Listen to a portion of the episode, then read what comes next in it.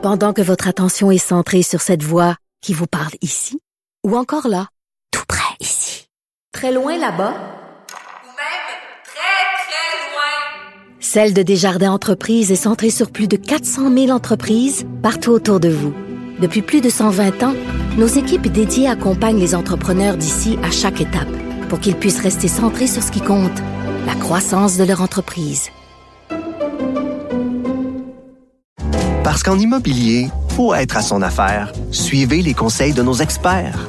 Via Capital, les courtiers immobiliers qu'on aime référer. Bonne écoute.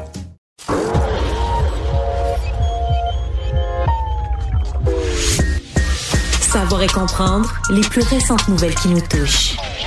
Tout savoir en 24 minutes. Bienvenue à Tout savoir en 24 minutes. Bonjour Mario. Bonjour. C'est la grosse nouvelle du jour, puis c'est attendu le jugement de la Cour d'appel sur la loi sur la laïcité de l'État, mieux connue sous le nom de loi 21, qui a donné aujourd'hui raison dans un jugement le fleuve, hein, une décision de 300 pages donne raison sur toute la ligne au Québec finalement là-dessus.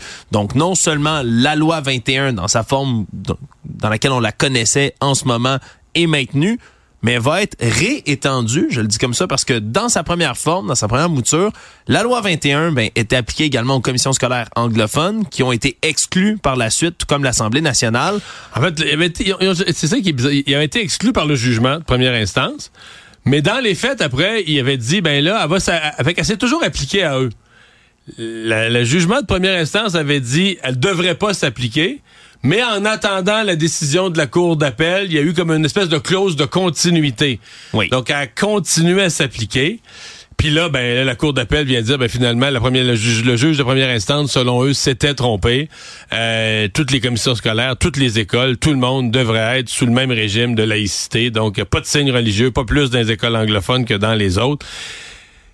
Donc, la commission scolaire et le English Montreal sont les grands perdants de la journée d'aujourd'hui. Oui, parce que sinon, ben, c'est, euh, j'allais dire, business as usual. On continue ouais, comme... la loi est maintenue. La loi est maintenue, puis ça va aller de toute manière à l'endroit où on savait que ça allait se diriger. La Cour suprême du Canada, le plus haut tribunal du pays. Mais la Cour suprême, c'est une grosse, c'est une grosse décision aujourd'hui parce que la Cour suprême ne se prononce pas sur une page blanche. Non. Elle se prononce sur le jugement de la Cour d'appel. Il y a quand même un jugement de la Cour d'appel qu'ils ont pris un an pour mûrir, rédiger, qui semble fort bien appuyé, assez ferme, assez clair. Est-ce que ça oriente? Est-ce que la Cour suprême pourrait aller? Probablement qu'il aurait le droit d'aller à 180 degrés contraire. Mais quand même, moi, je serais porté à dire que ça oriente quand même la, le fond de l'affaire. Donc, c'est une... C'est quand même, une, même si c'est pas un jugement final, c'est pas la Cour suprême, c'est une grosse victoire pour euh, le gouvernement du Québec aujourd'hui, pour l'Assemblée nationale pour les provinces en général, parce qu'on l'oublie, mais la clause dérogatoire a été, utilisée par l'Ontario, je pense l'année passée ou l'année d'avant, par la Saskatchewan il y a quelques mois, dans toutes sortes d'affaires qui ont rien à voir avec la laïcité, dans toutes sortes d'autres dossiers, parce qu'il y a plusieurs matières où une province, lorsqu'elle établit une loi, peut se dire Ouais, ça là, on pourrait, ça pourrait être contesté en vertu de la charte des droits et libertés. Donc, euh, pour éviter une contestation, on protège, on utilise la clause dérogatoire pour protéger d'une contestation. Donc, c'est aussi une victoire pour le pouvoir des, euh, des provinces. Maintenant, le fédéral, pas été long, le gouvernement fédéral a déjà annoncé qu'elle est euh, participer dès qu'il y a une contestation. Eux, ils disent, nous, on va appuyer, puis entre toi et moi, c'est sûr qu'il va y avoir une contestation, parce que tu te fais dire par le gouvernement fédéral, si toi, tu vas en appel, là, nous, on s'en vient. Avec on est tous les, les meilleurs tous les avocats du gouvernement fédéral, des dizaines d'avocats, ils vont débarquer. Fait que tu dis, OK, à la limite, si tu veux aller, à, si t'es un groupe qui veut aller en appel, t'as pas trop à t'inquiéter du manque d'arguments juridiques. Au pire, si tu manques de t'as pas assez d'argent payer assez d'avocats, le gouvernement fédéral va suppléer. Oui, puis déjà, c'est le ministre fédéral de la Justice, Arif Virani, qui est venu le réitérer encore une fois, là, quelques, quelques moments à peine après que la décision soit tombée, qui est venu dire que le Canada allait toujours intervenir sur les questions d'importance nationale. Puis selon eux, ben, la loi 21 en fait partie. Puis sur ça quand même gros euh, la rapidité avec laquelle le gouvernement fédéral, il a même pas lu le jugement parce qu'il aurait pu dire c'est la Cour d'appel, je crois que c'est la Cour d'appel du Québec, mais c'est quand même des juges nommés par le fédéral. D'ailleurs, ça a été dénoncé. Mais la Cour d'appel du Québec, trois juges, c'est pas un juge, c'est trois juges nommés par le fédéral qui viennent leur livrer un jugement de 300 pages. que le gouvernement fédéral, il aurait été décent de dire, ben, t'as peu, on va lire ça. On va lire si ça nous apparaît fondé en droit. Ça nous- Non, eux ont déjà décidé que la loi 21 est pas bonne, c'est épouvantable, la clause dérogatoire, nos droits et libertés, puis ils disent si n'importe qui la conteste, nous on débarque avec nos avocats.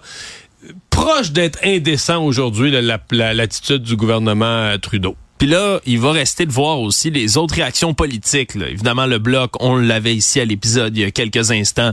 Ils sont venus nous dire qu'ils sont bien heureux de la décision. On a le gouvernement fédéral de Justin Trudeau. Là, on parle vraiment du Parti sont déjà prêts libéral. à contester. Ils sont déjà prêts à contester. Le gros joueur qui reste entendre, ben, c'est évidemment le Parti conservateur. Puis là, c'est qu'on a déjà dit du côté de M. Poiliev, quand il faisait une campagne à la chefferie, il avait dit la même chose que M. Trudeau, essentiellement. Qu'on irait intervenir, qu'il voudrait mettre des ressources fédérales là-dessus. Là, maintenant, qui est en pré-campagne électorale, qui essaie de gagner des sièges au ben, Québec. Qui a gagné des gros points de pourcentage au Québec. Là, Euh, Est-ce qu'il va vouloir risquer ça? C'est une bonne question. comment il va se comporter, qu'est-ce qu'il va dire?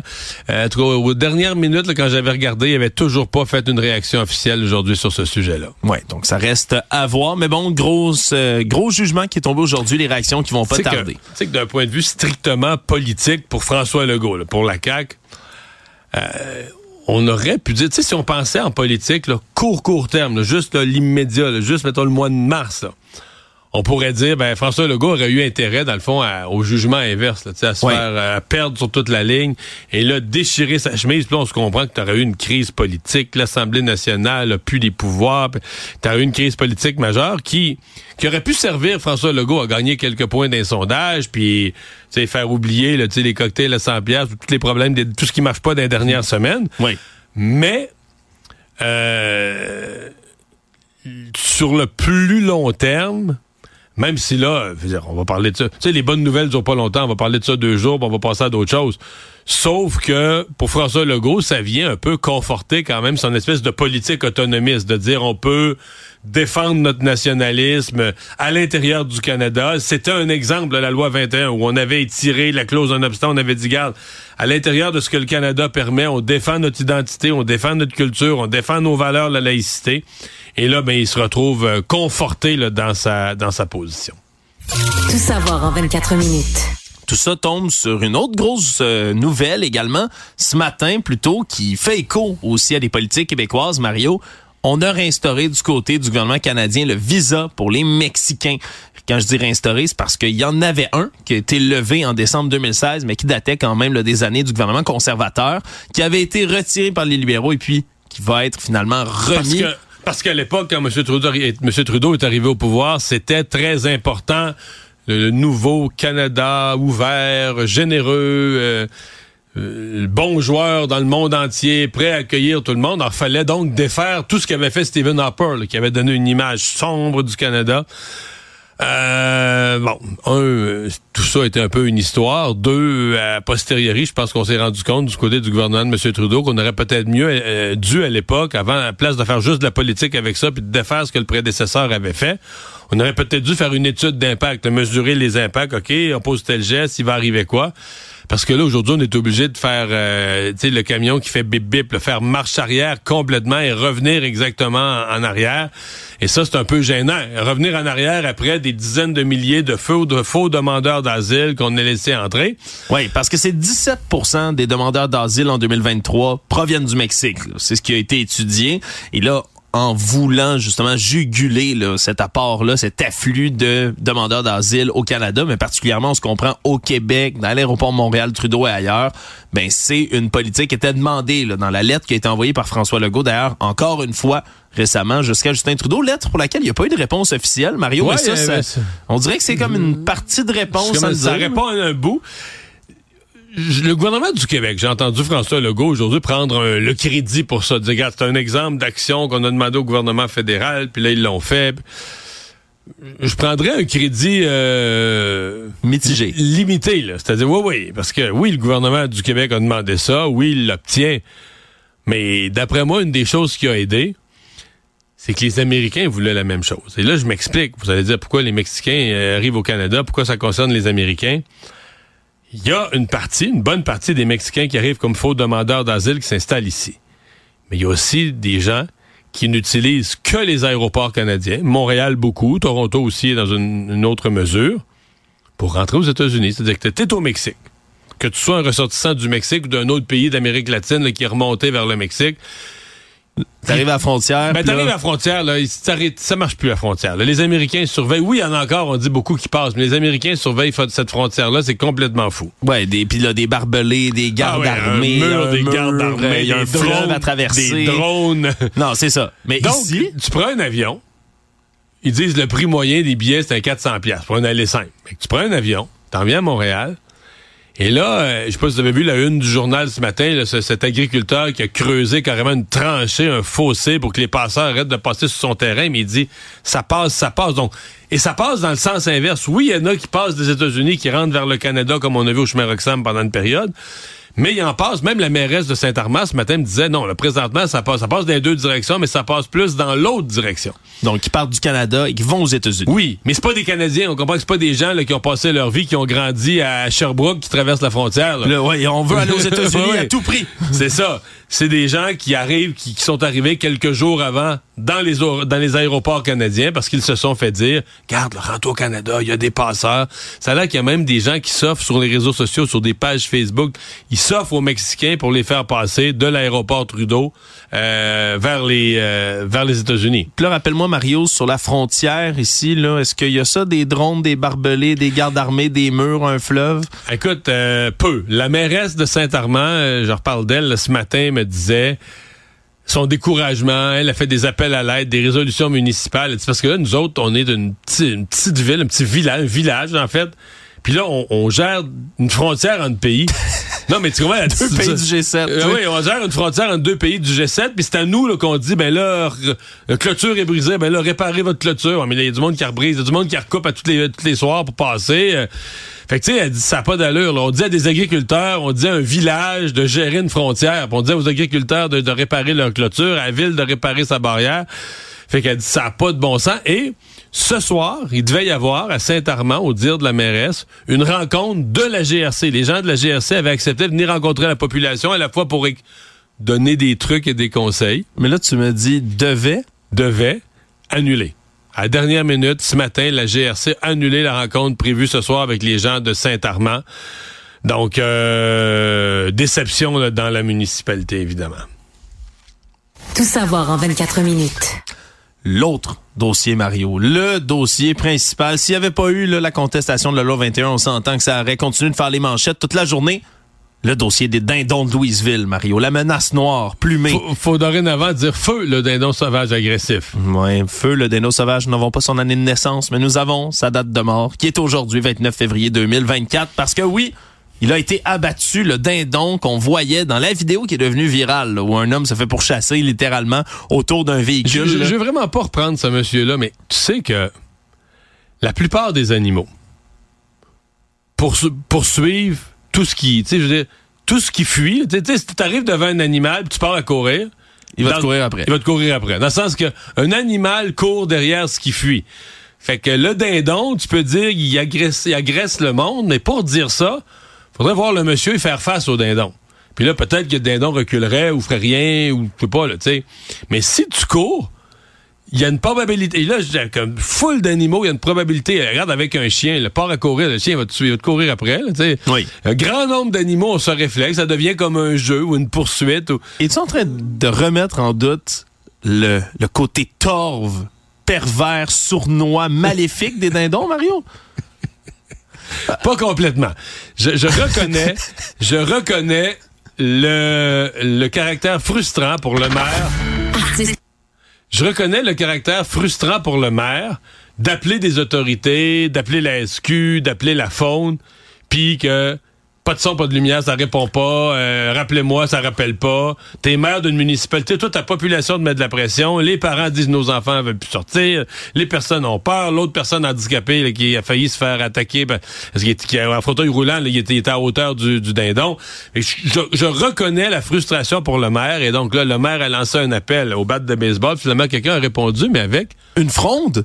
Un tir-roche. Ben oui, un bon vieux lance-pierre, Mario, hein, une technologie de l'Antiquité Le qui mal- pourtant est encore euh, tout efficace aujourd'hui, semble-t-il. Mais oui, on a utilisé une fronde, ça a l'air du côté d'un citoyen pour abattre le dindon. Dindon qui, c'est illégal d'abattre un dindon au Canada, toujours, mais du côté En de- fait, c'est deux fois illégal selon euh, des experts. Donc, c'était illégal parce qu'on n'est pas dans la saison de la chasse au dindon. Et ce serait illégal aussi parce qu'on n'a pas le droit de chasser. Je savais pas ça, on n'a pas le droit de chasser avec une fronde. C'est vrai? Non, ça a l'air que c'était interdit. Euh, Il y a un monsieur de chasse et pêche ce matin qui me alors, il n'y a aucune forme. Il y a l'arbalète, il y a toutes sortes de circonstances et de dates où tu peux chasser avec tu sais, un tel outil ou un autre, puis de telle date à telle date, mettons l'arbalète, le fusil. le- Là, jamais. Ça a l'air que c'est Bon. interdit de chasser au, au slingshot. On peut plus, on peut plus chasser avec rien. C'est super. Bon, je dis ça en blague, bien évidemment, mais là, c'est. euh, Mais là, c'est lui, pour il les- y a- il y a du visou. Mais non seulement du visu, Avec je une sais pas. fronde, là, pogner le- la tête. C'est pas gros, la tête du dindon, là. Non, euh, c'est la plus petite partie de son corps, semble-t-il. Non, euh, c'est on peut souligner le, le, le visu de tout ça, puis là, est-ce qu'il va y avoir des accusations? Est-ce qu'il va, est-ce qu'on va ouvrir un dossier? Ça reste à voir, là, parce que on se comprend, les dindons, Mario, sont pas tombés sur le bon maire. Là. Ils vont des haies qui est très coloré, était bien évidemment encore une fois là, ce matin ici à Cube avec notre collègue Richard Martineau pour réitérer ben, que lui, il a pas peur de faire de la prison, puis il a même brandi des parties de l'animal, Mario. Parce pour- qu'il voulait, ouais, mais on l'a vu à LCN aussi, il voulait prouver que les pattes, là, c'est vraiment les, les, les pointes, là, c'est vraiment les griffes très acérées. Ben, allons voir ça. Ça, c'est les deux pattes, là. Euh, Regarde, mais ceci, on ne voit pas bien, m'en excuse, là. Je l'enlèverai mais- pas parce qu'il est, plein de sang. Alors, alors c'est quand même pas un vieux vieux, en passant, un petit peu plus jeune, mais regardez les griffes qu'il y a après ça, c'est comme des lames. Là, il y en a oui. d'autres qui poussaient, là. Quand on parle, quand on me dit à moi, là, Une chance que ah, ils vont des S, pas le maire de Saint-Armand. hein. Une chance qu'on les inverse pas hein, quand même, parce que l'appel au de balle de, Longueuil. baseball ou de Longueuil, hein, ça fait Ouais. peur un peu Mais- plus. Mais il a réglé le problème dans sa municipalité. Est-ce que euh, ailleurs au Québec, ça fait sursauter probablement? Qu'est-ce que les autorités vont faire? Il semble. Le maire disait ce matin que la SQ était, quand il était abattu, la SQ était pas loin. Il a même supervisé l'opération. L'opération à la fronde? Ben là, euh, qu'est-ce que va faire la faune avec ça? Que Tout ça reste... euh, parce que probablement que la Sûreté du Québec, eux, ça a l'air qu'ils n'ont pas le droit de toucher à ça. Ça a l'air que la Sûreté, ils n'ont pas le droit d'arriver à un animal sauvage. Ils peuvent pas... faudrait vraiment là, qu'une vie soit en danger. Genre un ours ou un animal, puis que pour sauver la vie humaine, mais s'il n'y a pas ça en danger, ça a l'air que la police peut pas agir, mais que c'est la faune. Là, la faune, ils disent, ces autres, que c'est pas épeurant un dindon. Bon. Qui a raison dans ce dossier-là, Marion, en tout cas? Le maire Yvon Deshaies a des beaux trophées de chasse chez eux dans des beaux petits sacs en plastique. Tout savoir en 24 minutes. Autre dossier qui a suscité pas mal d'attention depuis un bon moment puis qui risque d'en susciter jusqu'au 8 avril prochain, la date de l'éclipse solaire totale qui va venir frapper le Québec et Montréal, bien évidemment, fait partie de la longue liste des endroits qui vont se retrouver presque soudainement à l'ombre. Un événement qui est rarissime, qui arrive là une fois dans une vie ou presque. Et là, on a appris officiellement aujourd'hui, dans les dernières heures, que tous les élèves des écoles publiques de Montréal vont avoir une journée pédagogique le 8 avril Bon. prochain.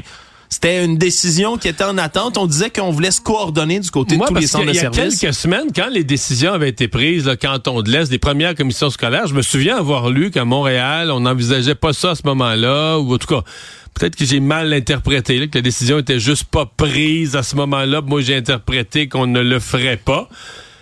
Mais donc, Montréal emboîte le pas. emboîte le pas complètement. Là. Marguerite Bourgeois, Pointe de l'Île, puis les élèves du CSS de Montréal, qui sont donc tous en journée pédagogique. On va transformer la journée, en fait, en journée pédagogique selon le calendrier normal euh, qui existe là, en période scolaire. Et, et les avis continuent de s'accumuler d'experts. euh, Exact. Il y a eu Monsieur Chastenay, là, au cours des dernières heures, qui disait qu'on ne devrait pas faire ça. euh, au Ouais. contraire. Là, il y a l'Association de l'enseignement des sciences et de la technologie aussi qui est intervenue encore une fois aujourd'hui pour dire les élèves devraient être à l'école pour ce genre d'événement-là. C'est un moment d'apprentissage. Vous êtes dans le bâtiment, dans l'institution qui sert à faire de l'apprentissage des sciences. Puis vous ratez une occasion qu'ils vont avoir une fois dans leur vie d'être avec eux, de les accompagner dans le phénomène, de leur enseigner qu'est-ce que c'est, de faire hey une journée spéciale. Aujourd'hui c'est la journée de l'éclipse. Puis Aujourd'hui, y avait-tu de l'école? Un 29 février. C'est vrai que ça arrive pas C'est une souvent. ça, journée, 29 une février. Le 31 octobre, à l'Halloween, il ne devrait pas avoir d'école. C'est une journée de, films d'horreur, d'horreur. Les vendredis 13, ça devrait être automatique, ce pédagogique. Non, tu veux pas que personne se Pas- blesse. non, non. Pas Puis prendre coup de- qu'une échelle, un chat noir dans l'école en plus. Non, pas d'école les vendredis 13, les Ouais. jours d'Halloween, mais il me semble le 29 février, ça aurait été prudent. de- Ouais, les élèves sont pas habitués Ouais, d'avoir un c'est ça. 29 Trois années sur quatre, il n'y a pas de 29 février. Avec le jeune qui n'est pas habitué, là. Ben, Imagine le jeune qui, dans ses premières années scolaires, il est en, en, deuxième année, c'est-à-dire que les deux années qu'il est allé à l'école, il n'y avait pas de 29 février. C'est comme une première, il vit ça de même. euh. Ouais, toutes sortes de questions comme Je trouve qu'il n'y a pas assez. En fait, j'essaie de m'exprimer. Il n'y a pas assez de journées pédagogiques. Je trouve qu'il y a un paquet de journées où on, a- on devrait rajouter plus de congés, plus de journées pédagogiques. On prend le risque d'envoyer les enfants à l'école. Ben, pendant les semaines de grève, on a dû en rater des journées pédagogiques là-dedans. Faut les pas, reprendre. hein. Ça fait, t'as raison. Ben oui. On a avait- perdu des journées pédagogiques, peut-être, Mario. Il Faudrait faudrait pas. vérifier ça. Si pendant les cinq semaines de grève, il y avait des journées pédagogiques insérées, c'est-à-dire qu'on a raté une journée pédagogique, il faudrait la reprendre aussi. Non, non, je te dis, là, il- ça manque de journées pédagogiques. Je trouve nos jeunes, là, surtout cette année avec la grève, les jeunes sont trop souvent à l'école. Donc là, bravo là, pour l'Eclipse Montréal. Euh, ça permet aux jeunes, enfin une, jour, enfin une journée où ils iront pas à l'école. Savoir et comprendre, tout savoir en 24 minutes. On a eu droit à une sortie aujourd'hui du ministre de la Cybersécurité et du Numérique, Éric Kerr, qui était devenu quand même le plus discret dans les derniers mois, mais qui est ressorti là, à la suite du rapport qu'on a produit là, du Conseil de l'innovation du Québec le 5 février dernier sur l'encadrement de l'intelligence artificielle. Parce que ça prend de plus en plus de place dans la société aujourd'hui. faut y faire face. Puis le Québec est un pôle là, de l'intelligence artificielle dans le monde. Donc on veut se placer en avant. On a toutes sortes de barèmes pour être capable justement de bien légiférer sur ces nouvelles technologies-là. Et là, aujourd'hui, on voulait parler de réduction de taille de l'État, Mario, parce que c'est une promesse électorale que la CAQ a faite en 2018, hein? réduire de 5000 postes la fonction publique du Québec. Mais là, à date, ils ont fait le contraire. Ouais, ça va pas très Mais bien. c'est un accident. Oui. Oups, j'ai glissé, il y a plus d'employés. Ben non, mais ils disent que, ils disent- que c'est un accident, il y a eu la pandémie, puis est arrivé toutes sortes d'affaires, fait qu'on voulait réduire la taille de l'État, finalement, l'augmenter. Mais là, Mais là, l'intelligence artificielle, là, Mario, ouais, ouais, ben moi j'ai lu Éric Kerr, puis je, je disais ben commencez demain là. Si ça peut réduire la taille de l'État, on pourrait commencer ah, peut-être à soir, on pourrait commencer. Oui, parce qu'ils veulent utiliser un chatbot hein, de type le chat GPT ou les autres robots conversationnels qui existent. Utiliser un chatbot, c'est un projet pilote qui est en ce moment pour répondre aux gens sur tous les sites du Québec. Tu sais, quand t'es enragé noir, Mario, de pas pouvoir parler à quelqu'un, là, puis qu'on te dirige appuyer sur le 1, appuyer sur le 2, puis on t'envoie quelque part d'autre, puis là, faut que t'écrives un courriel, faut que Tu pourrais économiser des étapes. Si un, un robot conversationnel comprenait, tu dis moi je veux telle affaire, euh, il pourrait t'amener tout de suite à la bonne place. T'éviterais neuf étapes de faites le 2, faites le 3, faites le 1, faites le 4. là. Voilà, c'est ce qui permettrait d'accélérer peut-être ces mesures-là, d'être capable d'é- d'économiser aussi ben, des emplois. Là, on parle de réduction de postes. On pourrait finir par couper des emplois de la fonction publique qui seraient remplacés comme ça par de l'intelligence artificielle. Bref, il y a des projets pilotes qui sont sur la Sauf que table. pour ça, il faudrait syndiquer l'intelligence artificielle. Parce qu'au gouvernement, il faut être syndiqué. Là. Ah, c'est-tu vrai? Ben oui, il faudrait que- faudrait qu'elle s'engage à faire la grève de temps en temps aussi. Là. Ah, puis il va falloir qu'il y ait des négociations avec une Ben intelligence oui. artificielle. Ouais, Ben mais oui. ça, ça va être dur, ça va être l'enfer. Hey, elle, elle va, elle va tout connaître. Quand elle va- tête, là, elle, va, elle va savoir que dans tel autre pays, il gagne tel salaire, ben, elle va vouloir ça. ben- Elle va sortir des statistiques avancées. Ben Tu vas être- bien, on va être bien pogné. Bon, ben voilà. Ben, on syndiquera l'intelligence artificielle rendue là, mais ça a été euh, une mesure qui a été mise de l'avant, puis va falloir voir. On peut avoir bon espoir en tout ça, là, sachant qu'on est des pros de l'intelligence artificielle au Québec, mais Mais ce qui est certain, c'est que ça va vite. Là. Hier, on parlait avec euh, le, le responsable de- de- des services éducatifs de la TELUC, de la Télé-Université, puis il disait, bon, c'est parce qu'on avait parlé au syndicat avant, qui disait, ça va bien trop vite, puis là, on met en place, parce que ils mettent ça en place, là, des, les robots euh, conversationnels, une intelligence artificielle qui répond à certaines questions là, dans, les, dans des cours, puis présentement, c'était l'état de projet pilote. Mais le directeur des affaires éducatives nous disait non, mais on n'a pas le choix, là. Ben, faut s'adapter. Ça- Non, ça arrive. Ça arrive, ça arrive, c'est possible. La machine rend ça possible. Les jeunes en demandent, euh, tu sais. Fait que euh, c'est pas... Parce que j'entends bien des gens dire, ouais, il faudrait faire des grands colloques pour s'interroger. Je dis pas qu'il faut pas faire une réflexion de société. Mais tu pourras pas tout mettre ça sur pause. Tu pourras Non. pas mettre, tout mettre ça sur pause pendant deux ans. Là, on se fait un gros colloque, puis dans deux ans... Non, là, c'est une roue qui tourne, là, ça avance. Oui, puis là, il va falloir s'a- s'a- s'assurer aussi que ce soit mieux géré que certains des derniers chantiers numériques qu'on a entrepris ici au gouvernement. hein, du côté de la Oui. SAQ, ça clique, ça avait été euh, so-so, je vais le dire comme ça. Et là, en plus, on apprenait aujourd'hui que Revenu Québec va peut-être co- commencer à communiquer par Ouais. texto aussi, Mario. C'est deux nouvelles comme ça de cybersécurité numérique du gouvernement parce que euh, Revenu Québec ont jamais envoyé de texto. Là. Vraiment, c'est quelque chose qu'on n'envoyait pas parce que c'est la manne de tout ce qui est arnaqueur, profiteur, fraudeur. deux, ben, d- une nuance et demie. là. Je commence par la plus grosse. Ils n'enverront pas de texto, à moins que j'aie mal compris, là, mais ils n'enverront pas de texto à des gens qui l'ont pas demandé. Oui. En d'autres termes, sur votre prochain rapport d'impôt, il faudrait cocher, là, dorénavant, voici mon cellulaire, dorénavant, communiquez avec moi par texto. Donc, si vous recevez un texto l'année prochaine du ministère du Revenu et que vous n'avez pas coché cette case, que vous n'avez pas demandé spécifiquement à être rejoint par texto, c'est une fraude. Bon, si on règle ça. Pour ceux qui l'auront demandé, je pense qu'il faudra quand même être prudent sur, OK, mais comment tu reconnais hors de tout doute raisonnable que là, c'est... Parce que moi, je pense qu'une fois que tu vas avoir annoncé ça, les fraudeurs, ça va être fou, fou, fou, là. Les fraudeurs vont savoir que là, il y a, je sais pas, mais il y a un 20% ou un 30% de la population qui a demandé à être rejoint par texto. Parce qu'on reçoit déjà des textos de fraudeurs tout le temps pour De des l'Agence services. du revenu ou du ministère du revenu. Revenu Québec m'en ont envoyé plein des textos, moi, depuis quelques années, Mario. Ouais. On s'entend. Je Tu sur- guillemets, c'est jamais Revenu Québec, mais ils prétendent tu l'être. regardes l'adresse d'origine, c'est toutes sortes de scrap, mais ils prétendent l'aide. Mais là, imagine si Revenu Québec dit que dorénavant, ils vont communiquer avec les gens par texto. À mon avis, tu vas multiplier le nombre de tentatives de. Tu sais, ça va devenir intéressant de lancer des hameçonnages auprès de la clientèle. Fait que, euh, ben, c'est là qu'il va falloir vraiment avoir des mécanismes béton, là. Le monde. Ce matin, le président de la Russie, Vladimir Poutine, a fait euh, un discours à la nation, là, comme il en fait là, euh, de manière périodique. Encore une fois, pour revenir bien évidemment sur le conflit qui se passe en Ukraine.